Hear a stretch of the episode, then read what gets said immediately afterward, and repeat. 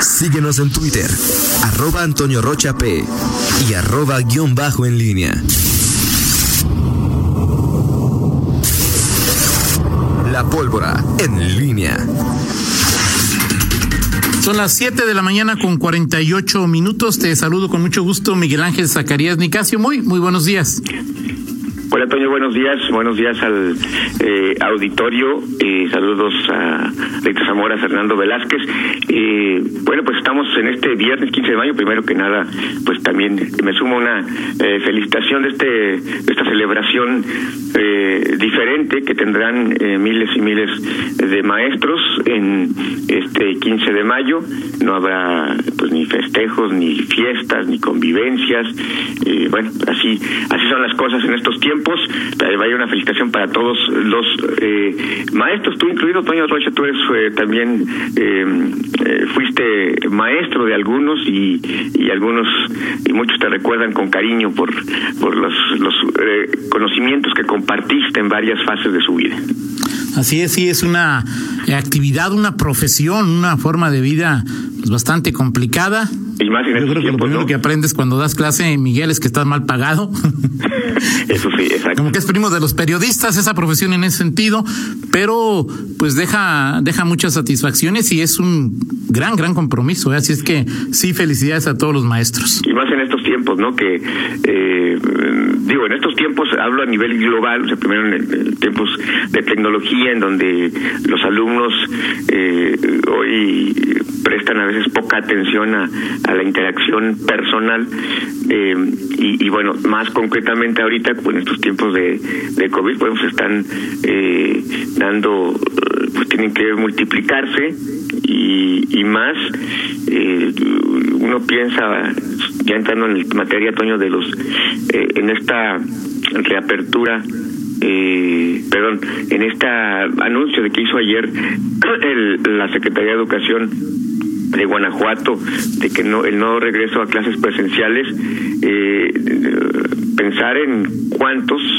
eh, qué porcentaje de los maestros del sector educativo pues no bueno na- nadie estaba preparado para esta fase tan prolongada pero en particular eh, cuántos tenían los instrumentos o ya trabajaban con instrumentos tecnológicos para tomar clases a distancia, ¿no? Algunos, pues seguramente sobre la marcha tuvieron que instrumentar alguno eh, y bueno, pensar sobre también en aquellos eh, alumnos, no todos tienen la posibilidad de, de- tener eh, por lo menos un aparato, un teléfono móvil para conectarse o, o- o internet, en fin, eh, habrá que habrá que ver después que pase eh, esta esta fase pues cómo se concluye este este ciclo escolar porque es evidente que pues habrá una afectación a esta eh, a lo que es eh, la- el aprendizaje natural que los los eh,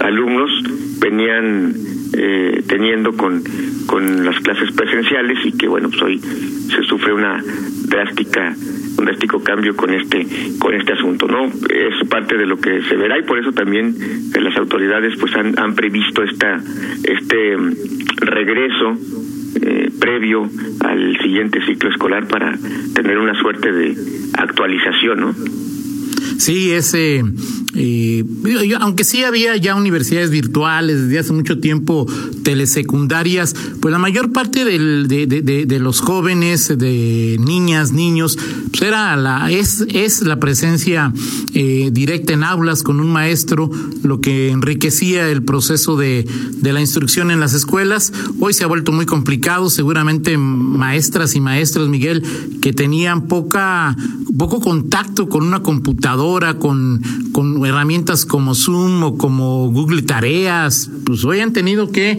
acelerarle rápidamente y qué bueno saber que son los eh, maestros, qué bueno que son los maestros eh, que hoy son importantes eh, y es importante su presencia en medios, no porque hacen plantones, no porque están divididos, sino porque pues su tarea, su quehacer cotidiano mantiene, mantiene vivo el, proceso, el proceso educativo, ¿no? Dice, por ejemplo, Fito Pons, que también es, es maestro, quien le mandamos eh, un abrazo, dice que es verdad que es muy difícil hacer las clases virtuales, que se trabajan eh, dos o tres eh, o tres veces más. Eh, dice también que, bueno, una de mis alumnas dice que nunca obliga, olvidará la biblioteca del plantel Paraísos a su máxima capacidad, la Universidad de León, por el examen extraordinario de estadística. Pues sí, desafortunadamente muchos no pasaron en el, en el ordinario y nos tuvimos que ir a, a, ¿cómo se llama? Nos tuvimos que ir a, a extraordinario. Yo también, yo también tuve un extra en estadística, en prepa, fíjate. Perfecto, así están las cosas. Un abrazo para todos los maestros y para los papás que hacen también funciones de maestro, ¿eh? porque algunos sí toman en serio este rol y colaboran mucho en esta materia. Sí, sí, sí, y este, eh, pero sobre todo, fíjate una cosa que dices, yo, yo cuando hablo de maestros, eh, no, no, no, no pienso en estos que, eh, en la parte, eh, en, la, en la minoría que, que no trabaja, que hace plantones, que, los, que, es revoltoso per se. Eh, yo pienso en mis maestros que, que, que más que más me ayudaron en, en, en mi formación académica. En ellos en ellos pienso y bueno creo que pues es, es un, un- una gran tarea que hoy en efecto como decías no es de las mejor pagadas o más bien está entre las más mal pagadas de, de este país. Y, y bueno pues vaya vaya un abrazo para Oye, para Miguel. todos ellos. Ya que confesaste que reprobaste estadística, Sí, dice, confiesa en- que en prepa. se fue extra en dibujo técnico. Sí, No, dice bueno, Fernando Velázquez, dos extraordinarios en física y Fernando maldice la ley de Gauss. No, fíjate que yo, este, en en, eh, en prepa, sí, este, sí, sí, sí tuve, tu- tuve, so- fue- tuve poco realmente hasta fue hasta prepa cuando tuve un primer extraordinario, pero fue química, estadística y sí, creo que nada más, este, esos, pero eh, bueno, en, química hasta preordinario con. Oye, Miguel, ¿cuántos exámenes perdiste porque llegaste tarde al examen porque Ninguno. no te acordabas que había examen a esa hora? Ninguno, ninguno. Bien, bien, Miguel. Ninguno, ninguno. Perfecto. Realmente la mi impuntualidad es, es, es una costumbre que adquirí este ahora para hacerte enojar en los últimos años. Nada más por eso. Un abrazo a todos los maestros. Es. Oye, eh, Dice Cari Urbina que, que es un extraordinario. no, bueno, es que Dice Manuel Mora que se fue extra en taller de carpintería. de ca- no, vas a no, salir con que Rodolfo Núñez se fue extra hasta en recreo. Sí, no, Rodolfo Núñez en ortografía. Bueno, alguien que reprobó tantos que hasta diputado terminó. sí, exacto, exacto. Bueno, pero en términos generales, eh, en términos de lo que es la parte educativa, Miguel, la parte del proceso de enseñanza, pero en la relación que tiene con la pandemia, la decisión que anuncia ayer Yolo Xochitl, ¿qué te, qué te parece?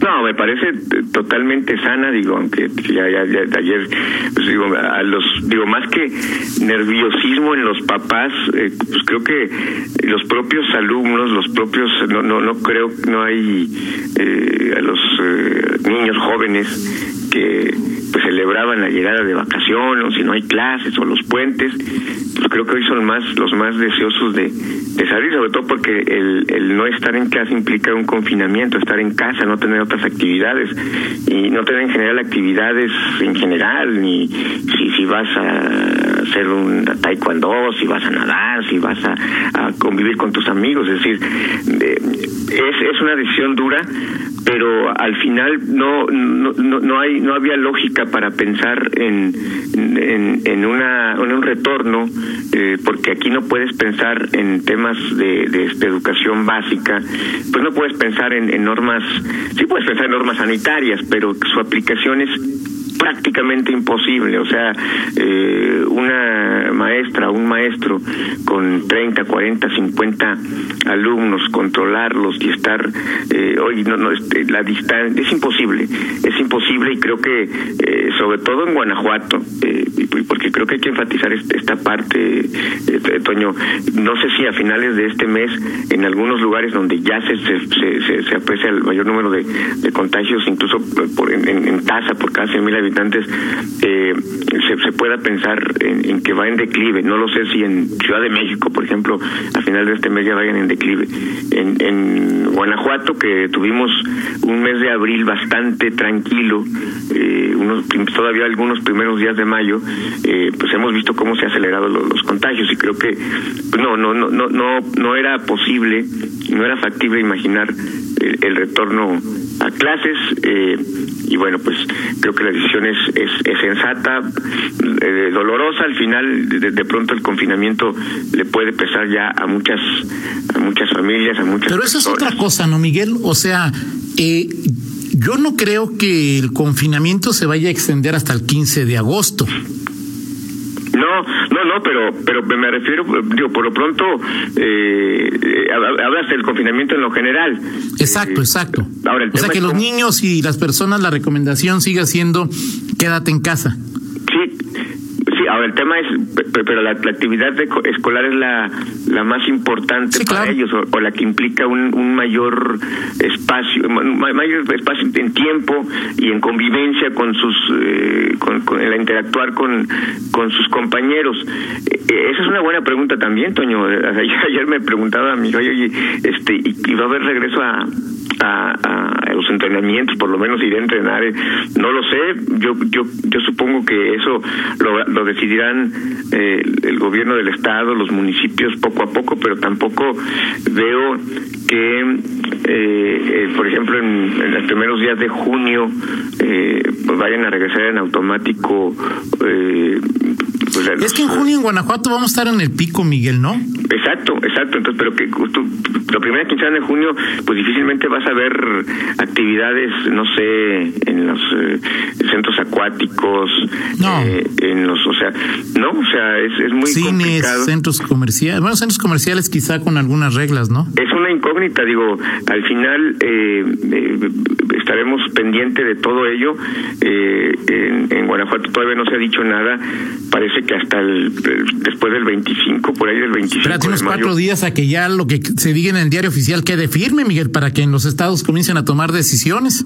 Sí, aunque sí, estoy de acuerdo contigo. Digo, el diario oficial puede cambiar, es lo que dice, ya no es lo que dice hoy y esperemos a lo que diga mañana o el lunes. Hoy es el diario oficial, veremos si no hay ninguna corrección o si no desaparece lo que se publicó ayer para hacer una corrección. Eh, pero más allá de esto, eh, ayer se te escuchaba una entrevista con el que le el secretario de Hacienda Arturo Herrera y, y él dejado muy claro, dice, este esta reactivación, esta eh, esta nueva normalidad la van a configurar los gobernadores en pedacitos en el país, así decía eh, Arturo Herrera en una entrevista que escuchaba ayer por la noche. Así eh, Y al final, al final los, eh, los, los, gobernadores, los propios alcaldes, pues serán los que diseñen esa propia, ese propio regreso. Y, y, me ha quedado muy claro, ayer escuchaba al alcalde Héctor López Antillana durante la, la sesión de ayuntamiento responder a los de algunos regidores de oposición que pues hablaban de la situación que vivían los, empresarios, la necesidad de reactivar la economía, eh, eh, y el alcalde eh, pues se, se, defendía y, decía, bueno, pues espérenme tantito, déjenme ver cómo se va a dar este regreso de manera ordenada. Y, creo que a los gobiernos estatales, a los gobiernos municipales, esta indefinición del gobierno federal, pues más que a ver, por, por lo pronto sabes que al primero de junio este pues ni siquiera la, la, sector automotriz está claro si va a regresar, ¿no? Porque eh, el primero de junio, según el decreto corregido de ayer, sí. Sí, pero primero de junio. Pero, la, esperanza era que ya regresaran el, el lunes 18 Exacto de mayo. Y, y, este y lo que se interpreta ya a partir de la última versión del diario oficial es que el sector automotriz regresa hasta el primero de junio. Entonces me parece que esto eh, eh, tampoco le viene mal a los a los gobernadores. Es decir tienes un espacio para creo que la prioridad de los eh, alcaldes. Sí, al final la bronca se la está echando el propio gobierno federal, Miguel, corrigiendo, ya si quieres lo platicamos después, pero por ejemplo a Guanajuato, a los guanajuatenses, pues este, digo, y aún pensando en el primero de junio, eh, ¿qué está primero? La reactivación económica de una empresa tan importante, tan generadora de empleo, si quieres mal pagados, pagados de manera muy barata, como lo es la automotora, o, o, la parte de la salud en eh, municipios que pues van para, para arriba, ¿no? En, la pandemia es un tema pues para la reflexión, aunque Estados Unidos presione, si quieres lo platicamos en 50 minutos, Miguel. Sí, lo platicamos en 50 minutos porque hay posturas eh, pues, interesantes, pero insisto, eh, los alcaldes, mientras más aire, eh, y pienso en López Santillana, les, les des para, para pensar esto, mejor. Pero lo platicamos en 50 minutos, creo que hay temas y, y ángulos muy interesantes que hay que revisar de este tema. Perfecto, muchas gracias, Miguel platicamos. Son las 8 de la mañana con tres minutos. Eh, regresamos a un enlace con la diputada Livia Denise García Muñoz Ledo. Ayer se aprobó eh, la ley en materia de desaparición forzada de personas, desaparición cometida por particulares y del sistema estatal de búsqueda de personas para el estado de Guanajuato. Contáctanos en línea promomedios.com.